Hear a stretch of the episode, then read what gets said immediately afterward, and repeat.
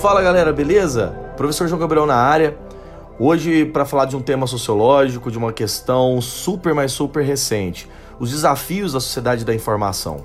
Esse assunto é um assunto super relevante, é um assunto que demanda nós debatermos muitas questões correlatas a ela. Além de entender o que é a sociedade da informação e, claro, os seus desafios, os seus entraves, as suas questões e perspectivas, é preciso também a gente discutir um pouquinho sobre como que se consolida esse mundo da informação no século 20 e 21. Por que, que nós vivemos a era das informações e não necessariamente a era do conhecimento? Mas veja só, antes de começar de fato aqui o meu episódio, eu gostaria muito de convidar você a que se inscrevesse no nosso canal no YouTube, conhecesse as nossas redes sociais, Instagram, Twitter, Facebook e claro, né, compartilhar esse podcast se você gostar. Valeu? Vamos começar? Sociedade da informação. Quais são seus desafios?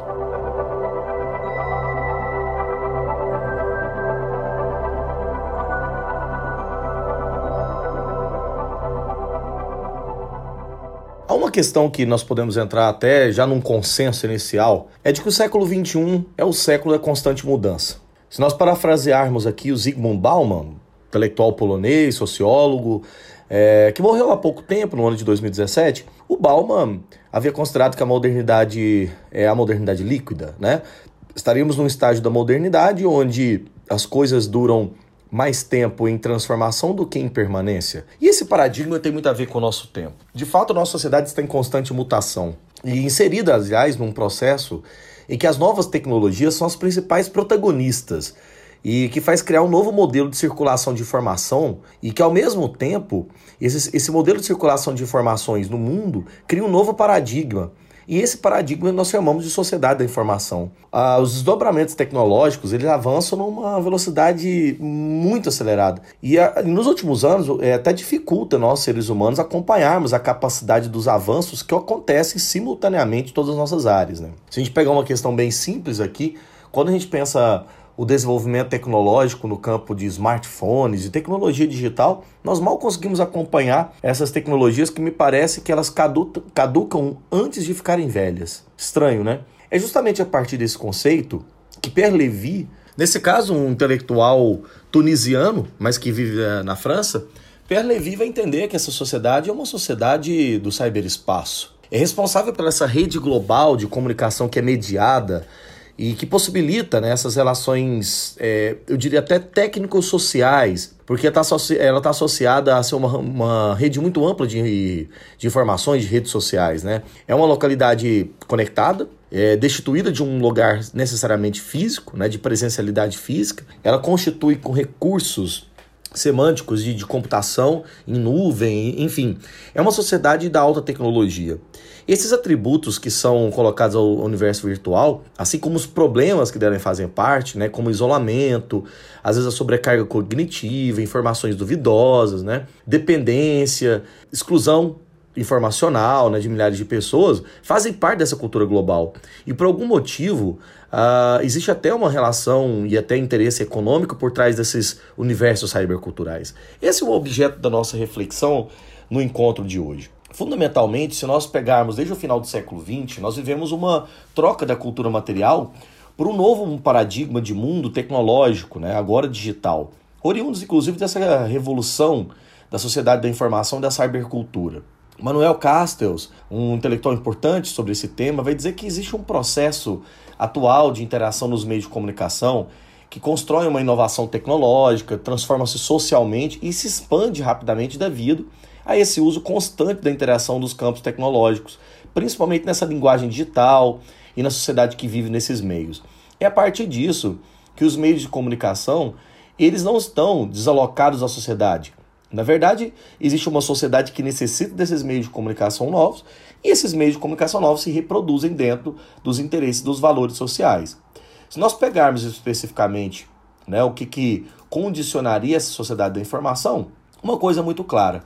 Essa expressão ela passa a ser utilizada nos últimos anos para substituir o conceito é, de sociedade pós-industrial e até como uma forma de transmitir o conteúdo específico desse novo modo desse novo modelo, perdão, desse novo modelo, desse novo modo de paradigma técnico-econômico.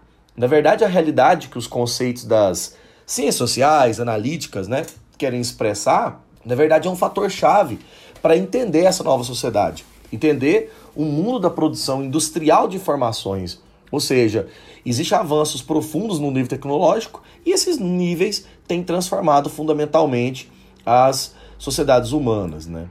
E preferencialmente essas novas tecnologias e com ênfase nessa ideia de flexibilidade, né? Transformações rápidas, é, fluidez desses contatos, também acontecem processos graves de desregulamentação, de ruptura, né?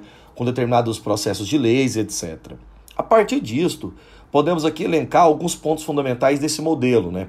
E algumas características que, segundo Manuel Castells, condiciona esse mundo da informação. Assim, ele vai dizer é, que é possível elaborar, na verdade, uma direção né, de pensamento, de organização da sociedade da informação, num estágio muito avançado nos países industrializados, mas que isso não necessariamente é uma tendência universal, global e democrática. Na verdade, esse novo paradigma, esse novo mundo, né, tem algumas características. Por exemplo, para o Manuel Castells, a informação é a sua matéria-prima, ou seja, as tecnologias se desenvolvem para permitir o homem atuar sobre a informação propriamente dita, ou seja, a gente vai criar novos implementos, né, adaptando aos novos usos do, da informação. Então, a informação é a matéria-prima desse novo modelo de sociedade. Uh, os efeitos das tecnologias têm alta penetrabilidade, ou seja, não é uma mera questão de quem necessita trabalhar na produção dessas informações, ou seja, todos os indivíduos recebem coercitivamente esses novos valores. Isso é uma característica tanto individual quanto coletiva. O terceiro aspecto é o predomínio da lógica de redes, ou seja, é um tipo de relação complexa, que ela é materialmente é, construída uma noção de contatos fluidos. Rede dá a ideia de que é um contato que está em todos os cantos ao mesmo tempo, não é aquele ponto clássico, por exemplo, a televisão, né, da emissora para a pessoa em si, mas é um mundo de produtividade maior. Um outro elemento também seria aqui nossa quarta ideia, seria a de flexibilidade. Essa nova tecnologia, ela fornece processos super reversíveis, né? Permite modificar, reorganizar, reconfigurar as relações humanas, trabalhistas, as relações afetivas e tal. Existe uma, uma, uma espécie também de crescente convergência de tecnologias, ou seja, se mistura microeletrônica, telecomunicações, computadores, né? E até biologia, porque do ponto de vista tecnológico nós tenhamos mudanças profundas na nossa forma de ser, na nossa forma de saúde, de lidar com o mundo. E o foco passa a alimentar uma visão, né, é, eu diria, um pouco mais profunda dessas mudanças. Ou seja, na verdade, o foco de análise seria pensar quais consequências esse mundo carrega. Não necessariamente se ele existe ou não, porque ele é um fato, é um fato dado. Mas a pensar é quais são as questões fundamentais de preocupação que nós deveríamos ter com esse mundo da sociedade de informação. Então, a partir disso, nós podemos agora pensar fundamentalmente quais são os desafios, né? E por que, é desejável para o nosso tempo contemporâneo, eu diria promover, influenciar e até estimular a sociedade da informação. Vejamos.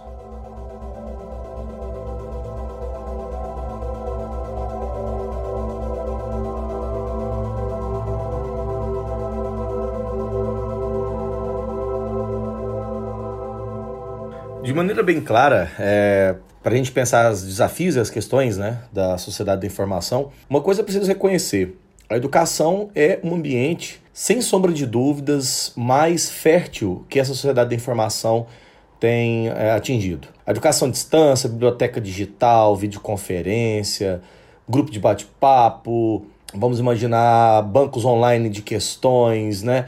Vídeos on demand, enfim, um comércio eletrônico, trabalho à distância, home office, né? De fato, o ambiente digital ele encontra na educação um solo muito fértil.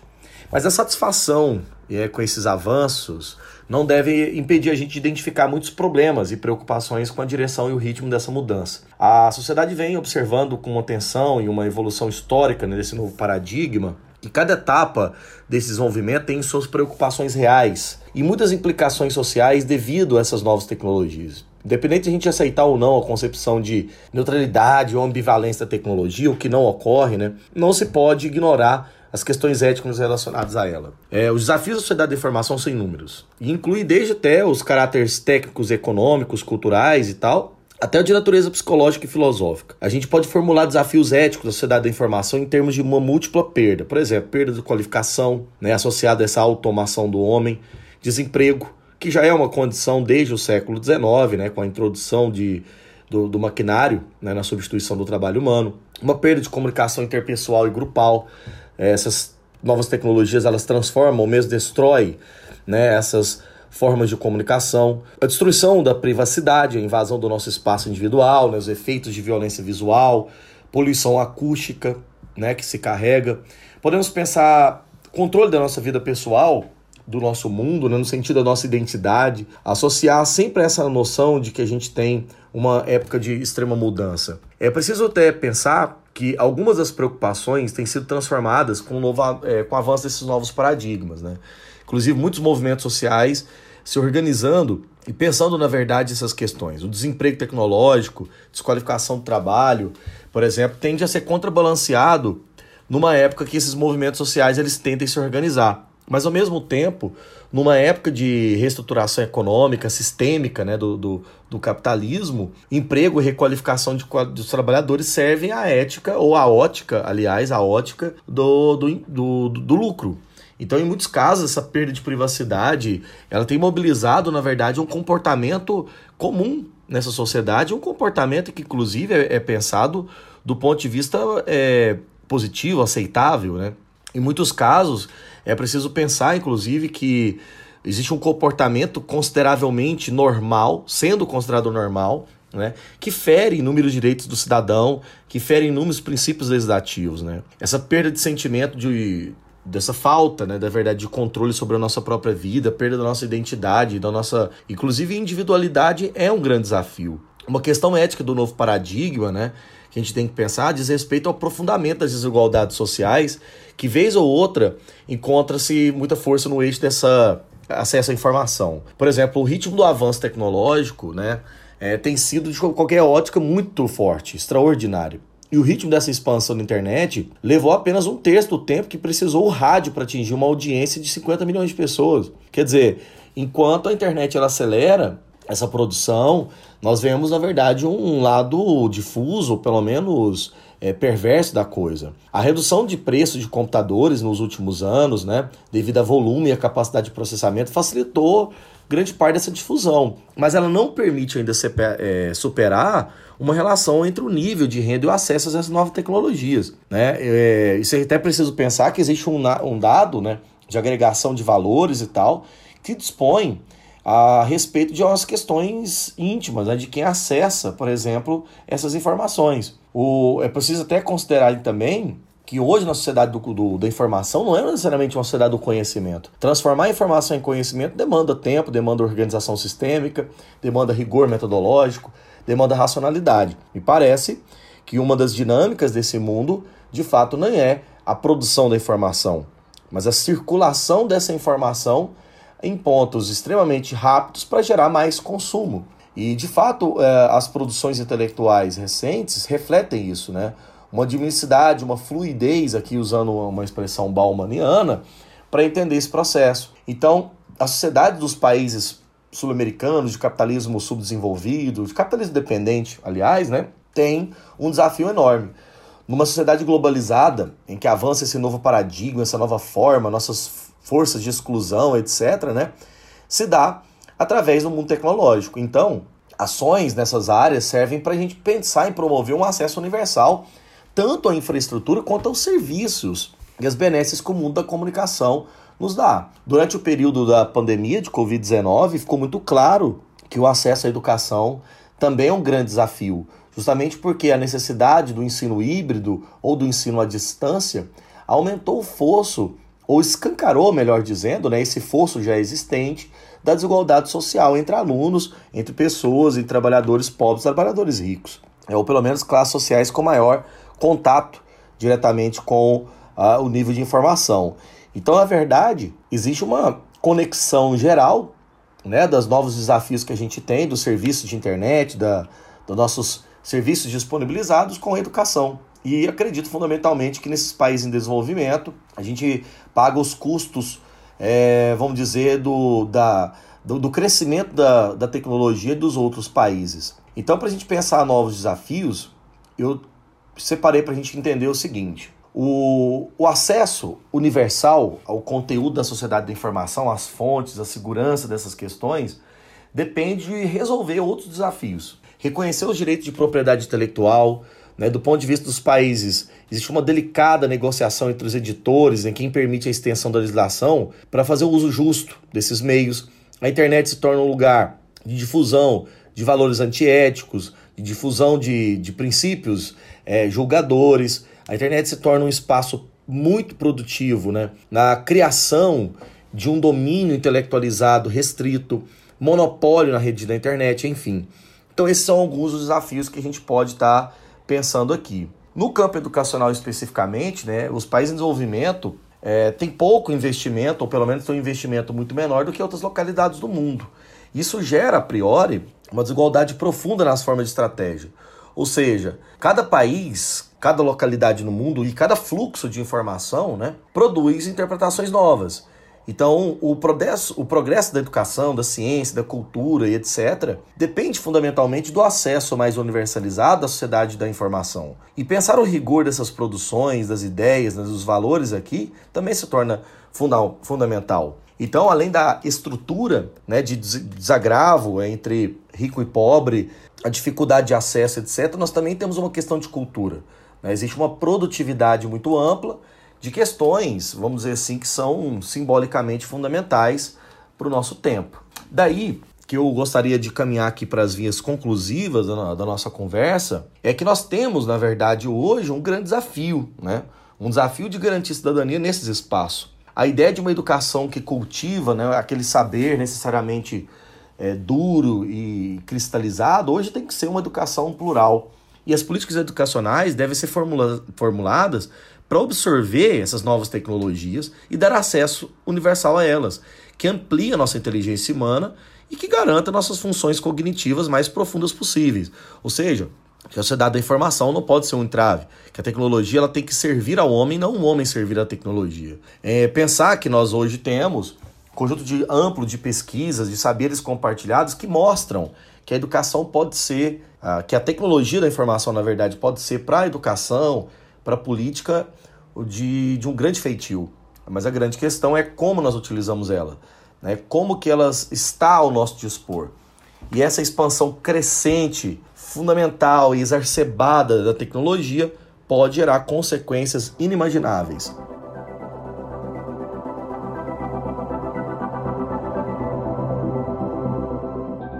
Bom, pessoal, essa foi alguma das reflexões que nós podemos fazer sobre o mundo da informação. Se você gostou desse episódio, dos meus comentários aqui, compartilhe. Compartilhe esse podcast, leve o Brasil Escola para frente. Mas antes de ir embora, eu gostaria de deixar com vocês as referências utilizadas aqui. Eu peguei uma entrevista do professor Zygmunt Bauman, as redes sociais são uma armadilha, publicada pelo site Eu País. Eu publiquei, peguei também, aliás, uh, um texto do professor da Universidade de Stanford, George Vartman, é, sobre o tema Sociedade da Informação e seus desafios, e os livros do Manuel Castells, A Sociedade em Rede, e também do Pierre Levy, Cybercultura, e o outro livro que é Virtual. Todos esses aqui foram objetos das nossas reflexões na aula de hoje. Eu agradeço muito a sua audiência, muito obrigado e até o próximo episódio. Tchau!